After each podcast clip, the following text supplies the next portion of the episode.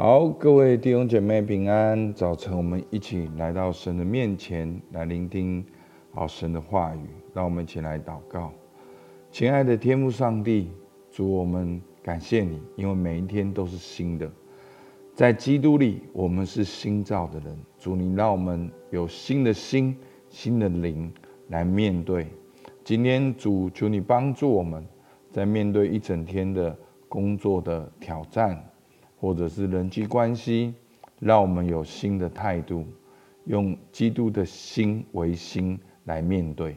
主，我们感谢你，听孩子祷告，奉靠耶稣基督的名，阿门。好，那我们一样，今天是箴言的主题，论灵舍，好，强如远方的弟兄。我来念今天的经文，箴言三章二十八节。你那里若有现成的，不可对邻舍说：“去吧，明天再来，我必给你。”二十一章十节，恶人的心乐人受祸，他眼并不连续邻舍。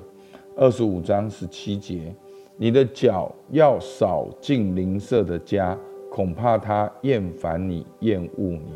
二十七章十节，你的朋友和父亲的朋友。你都不可离弃。你遭难的日子，不要上弟兄的家去。相近的邻舍，强如远方的弟兄。好，那我们知道真言的智慧，就是一种敬畏神的智慧，寻求神的引导，有神的性情，活在那个美好的关系里面。好，那其实你会退一步看到。箴言的这些的教训跟教导，跟旧约的十诫是非常吻合的。旧约的十诫呢，强调的也是要先神后人，在大地。好，就是包括跟神的关系，包括跟人的关系，跟人的财务的关系。好，那所以呢，在箴言里面呢，我们可以看到好这些的部分。那今天讲到是跟邻舍的关系。那我们华人说远亲不如近邻，好，其实，在希伯来的智慧宗师的看法呢，就是箴言的作者，好，一样是一样的，好，那邻舍不是弟兄，也没有血缘的关系，看起来彼此没有富有意义，但是在希伯来文化中，哦，就是啊圣经的文化中，邻舍是很重要的关系，好，就在。摩西的律法书当中呢，讲到我们跟邻舍的关系有很多种。好，讲到以色列人要看顾他们同住的孤儿寡母，甚至寄居于此的外邦人，要把甜的嚼嚼好留给他们，不可以割尽。好，就是那些零碎的要给他们的邻舍。好，葡萄也不可摘尽，对穷人不可忍着心。不予帮补，不可以恶眼看穷乏的弟兄，不可取人的衣服当当头，不可散布谣言，不可妄作见证。邻舍的地界也不可挪移，因为那是祖宗留的。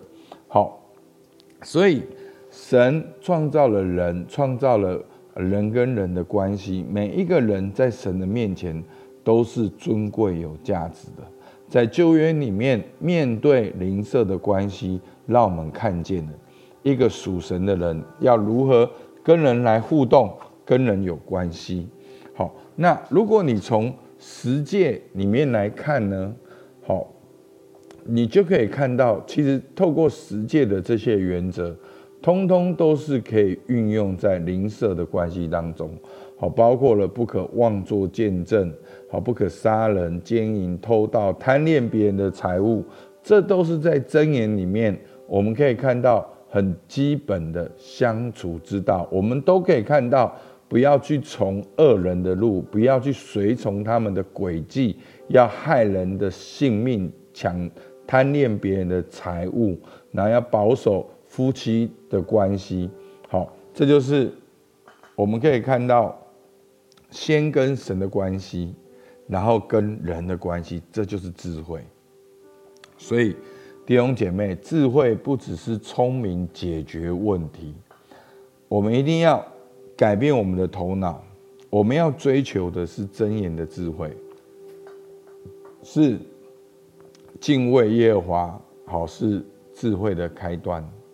好，那智慧就是敬畏神，智慧就是在你一切的事情上寻求神的引导，智慧就是有神的性情，活在美好的关系当中，包括夫妻、亲子。朋友邻舍的当中，活出美好的关系。好，所以呢，不管是箴言、摩西律法、十诫，到了新约，耶稣的教训，邻舍呢，好就扩编成为我们周遭有需要的人。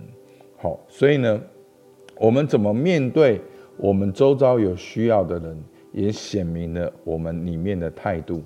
好，所以呢，你的邻舍呢，可能是你新新来的同事，或者是跟你坐在捷运上旁边的人，或者是巷口里面的啊邻居，好长辈，或者是好走在路上不小心跌倒的提重物的路人，好，或者是按不到电梯的小朋友，或者是正在上楼梯好有需要的残障朋友，所以。这就是邻舍。好，当我们每一天在工作当中匆匆忙忙的时候，我们有没有看见他们？这就是跟灵舍的关系。好，所以大家这样看到没有？其实圣经是很人性化的，因为真正的人性就是有神的形象，所以基督徒要把你。人的味道找回来，好，一个真正属灵敬虔的基督徒，一定是活在人群当中。我不是说你要夜夜笙歌，我是说他一定活在人伦当中。好，我们这几天讲的夫妻关系、亲子关系、朋友关系、邻舍关系，好，所以我们就先回到神的面前，寻求神的引导，有上帝的性情，建立美好的关系。好，那我们可以有一点时间去默想。我们可以去默想，好，当我在办公室里面，我的邻舍的关系，好，坐在我旁边的人，住在我旁边的人，就在我身旁的人，好，这些新的邻舍，我跟他们关系怎么样？那我们为自己祷告，从今天开始找一个机会。成为别人的好邻舍，好不好？我们一起来祷告。亲爱的天父上帝，主我们感谢你，因为我们敬畏你。主我们什么好处都不缺，我们是天父的儿女，我们是丰富的，我们是有余的。我们每一天能够活在平安喜乐当中，主让我们不是活在匆匆忙忙的当中，让我们能够看见主啊周遭的人。看见周遭人的需要，让我们能够透过你给我们的资源和权柄，去祝成为我们周遭邻舍的祝福。主，我们向你献上感谢，听孩子祷告，奉靠耶稣基督的名，阿门。好，我们到这边。